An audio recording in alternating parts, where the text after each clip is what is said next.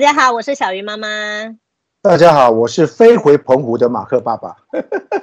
我是思彤老师。这一集我们想要讲艺术家。在我还没有学画画之前，我就很喜欢读跟艺术家有相关的故事。那时候我在一个画廊工作，我要跟走进来画廊的人聊天，所以呢，我的主管就跟我说。哎，小鱼啊，啊，你现在那么菜，人家走进来，你一定不知道跟他聊什么，对不对？没关系，你就是看这些艺术家的故事，看久了就会变成你可以讲出来的话。然后我就觉得，哎，蛮有道理的，我就开始看。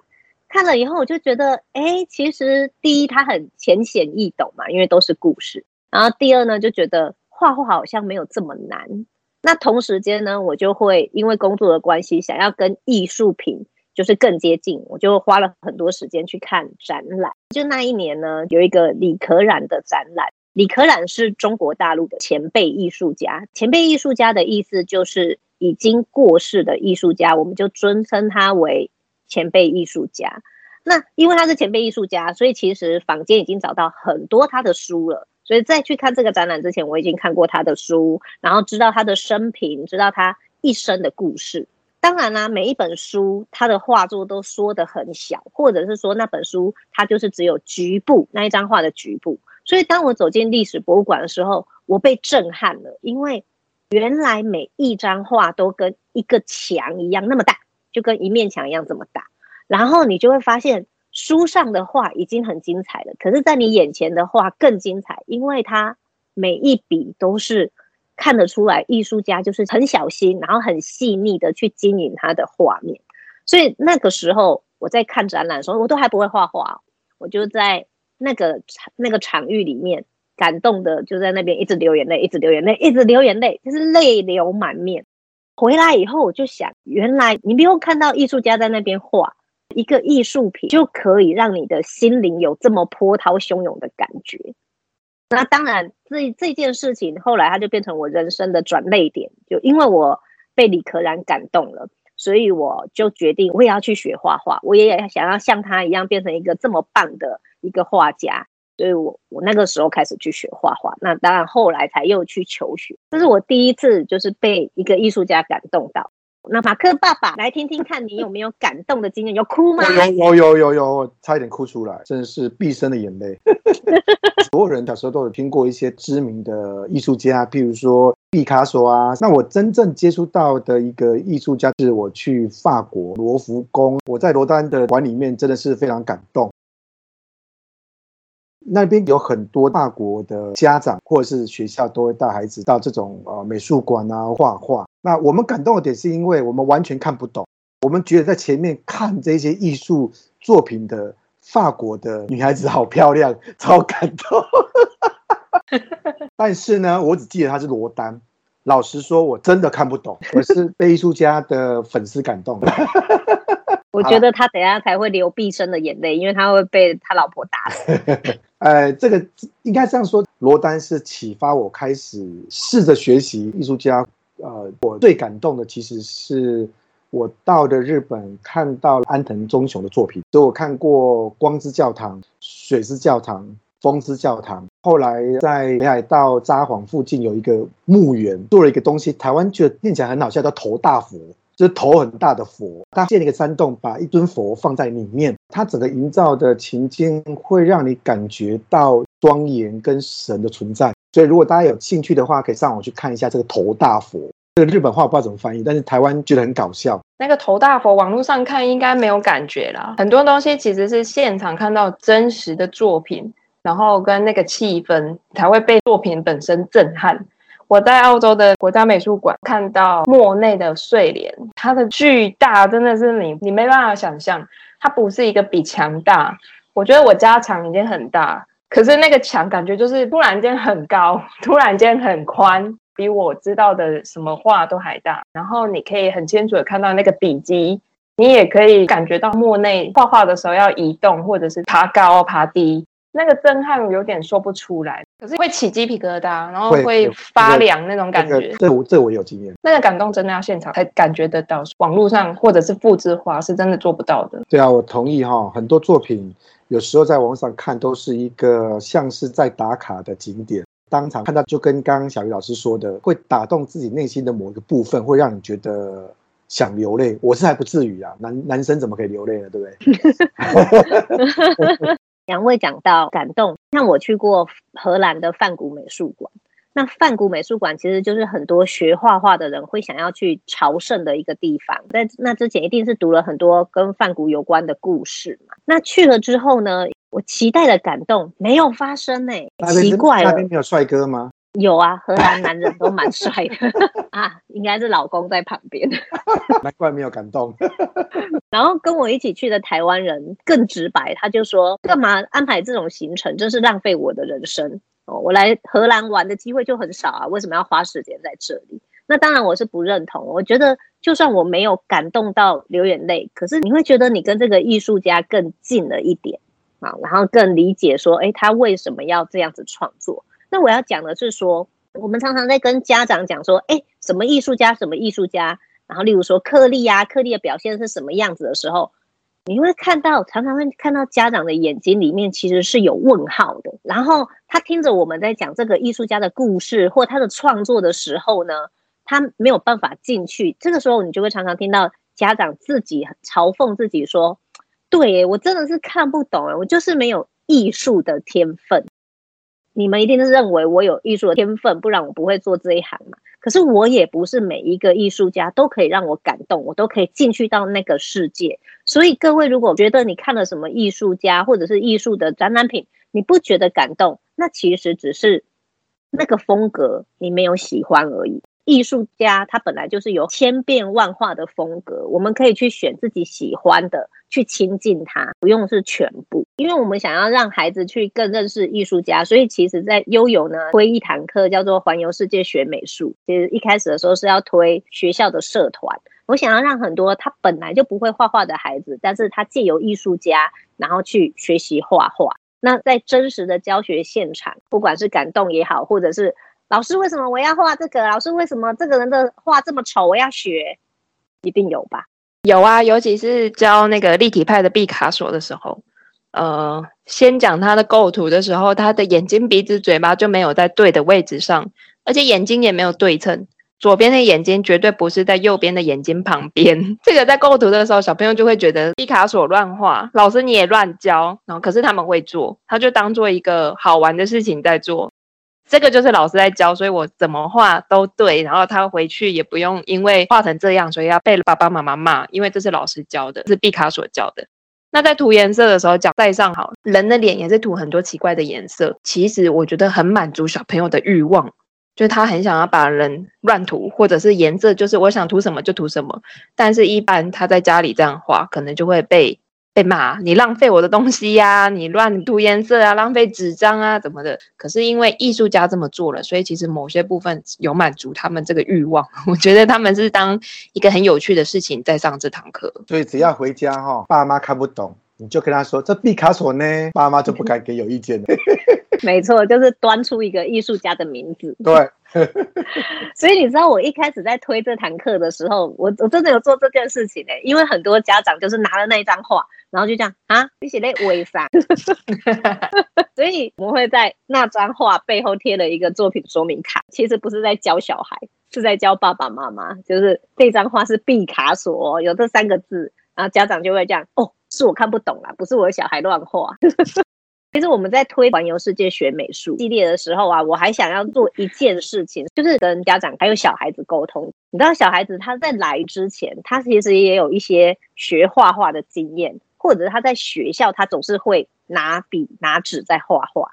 那学校的教育是这样，尤其是幼稚园，他会希望孩子去练小肌肉，所以他们会有一些作业，就是要孩子去涂色，然后涂很满，涂得很干净。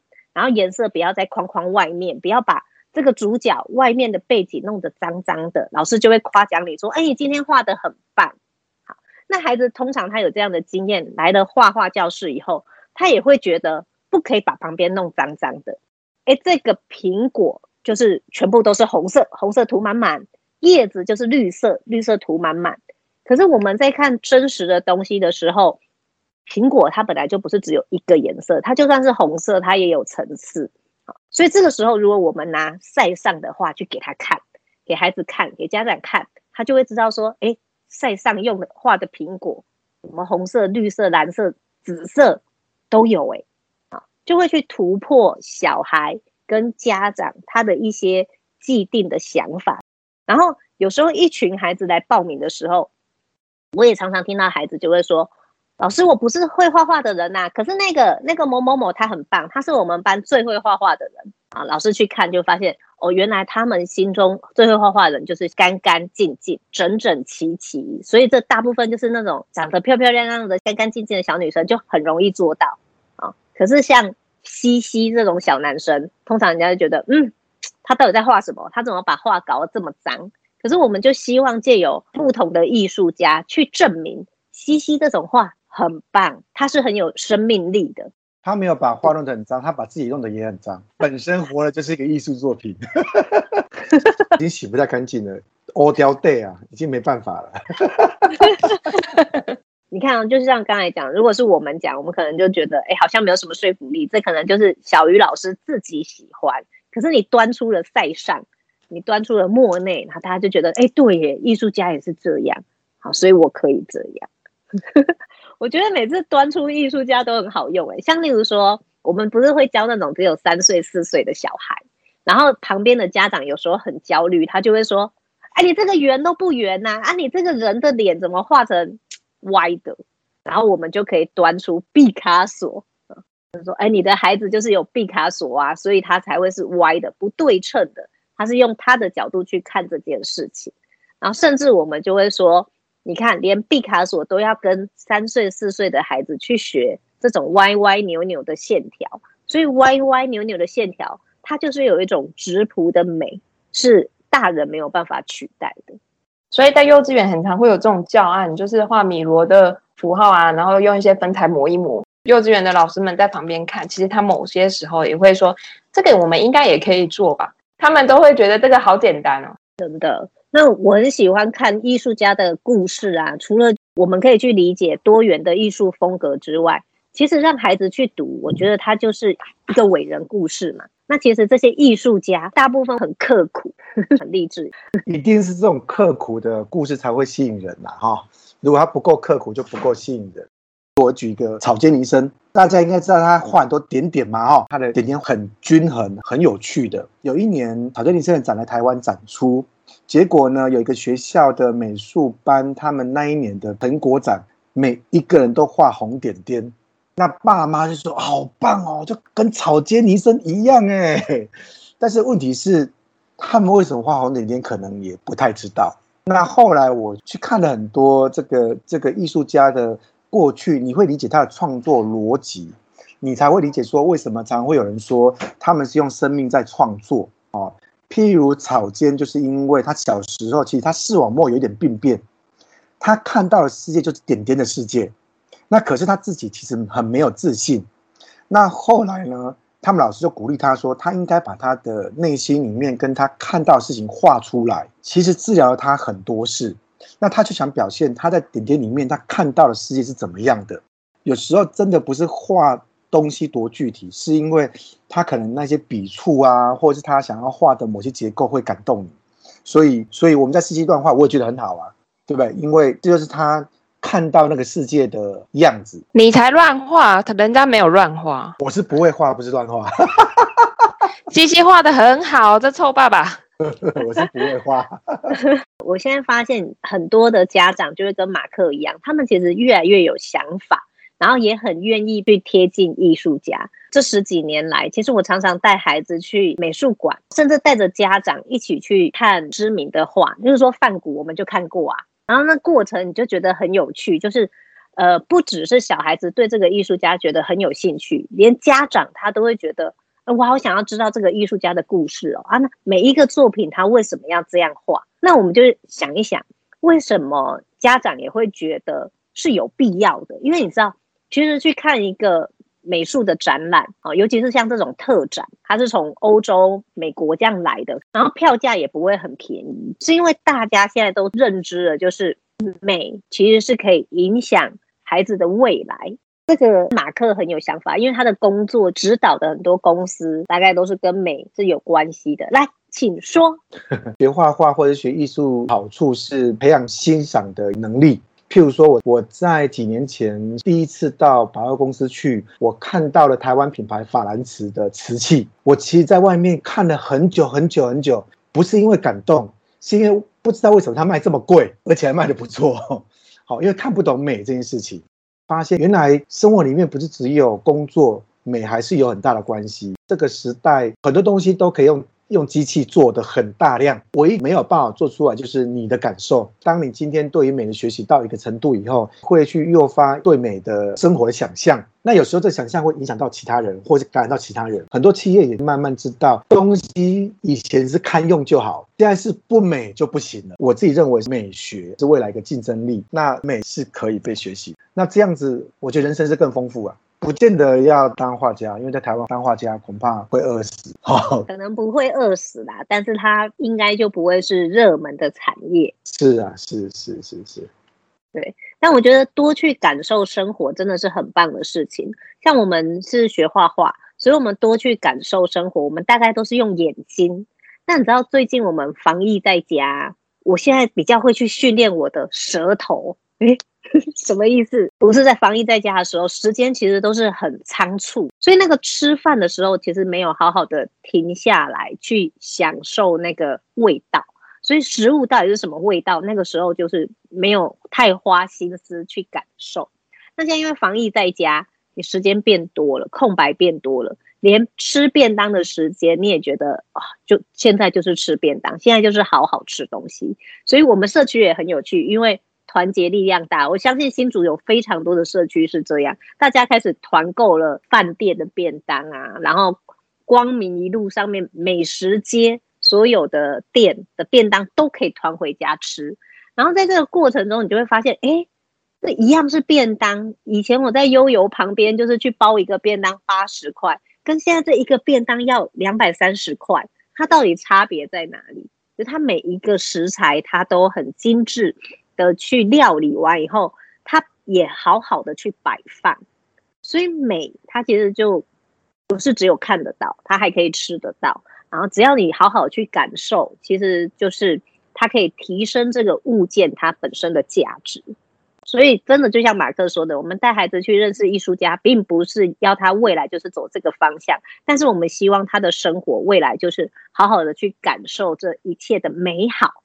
这就是我们带他去认识艺术家的原因。我现在要讲的这位艺术家，他超赚钱，而且他还活着。我要讲蔡依林啦，他本来是一个 娱乐歌手嘛，就是唱歌跳舞很厉害的人啊。他有一张专辑在讲那个玫瑰少年，玫瑰少年因为他的性别比较模糊，所以被霸凌，然后在学校死掉，就是一个社会案件，把他创作了一个 MV 跟一首歌，然后整张专辑就是类似这样的风格。所以它其实已经出现在艺术的行列里面了，它其实是一种当代艺术的展现。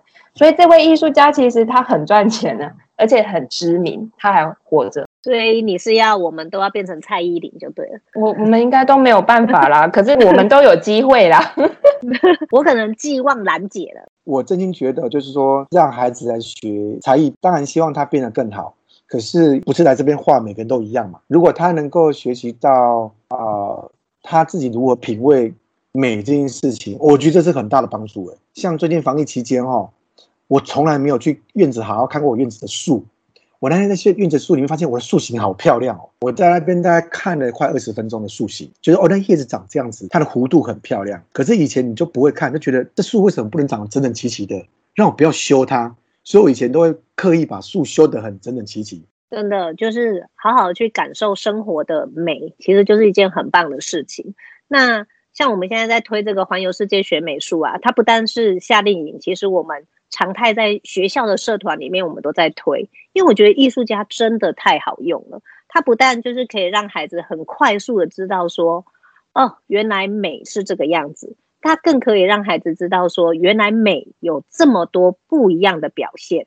那你不但要去欣赏别人。有不同的表现，你更要去欣赏自己啊。哦，你可以从这么多的艺术家里面去找到你最喜欢的风格。就像小鱼老师，我看了范古真实的画，我也没有那么的感动，因为我知道最让我感动的是李可染。那你们一定有自己最欣赏的美，那找到它，好好的感受它，这就是我们跟艺术的连接。好，那今天就聊到这边喽。跟大家拜拜。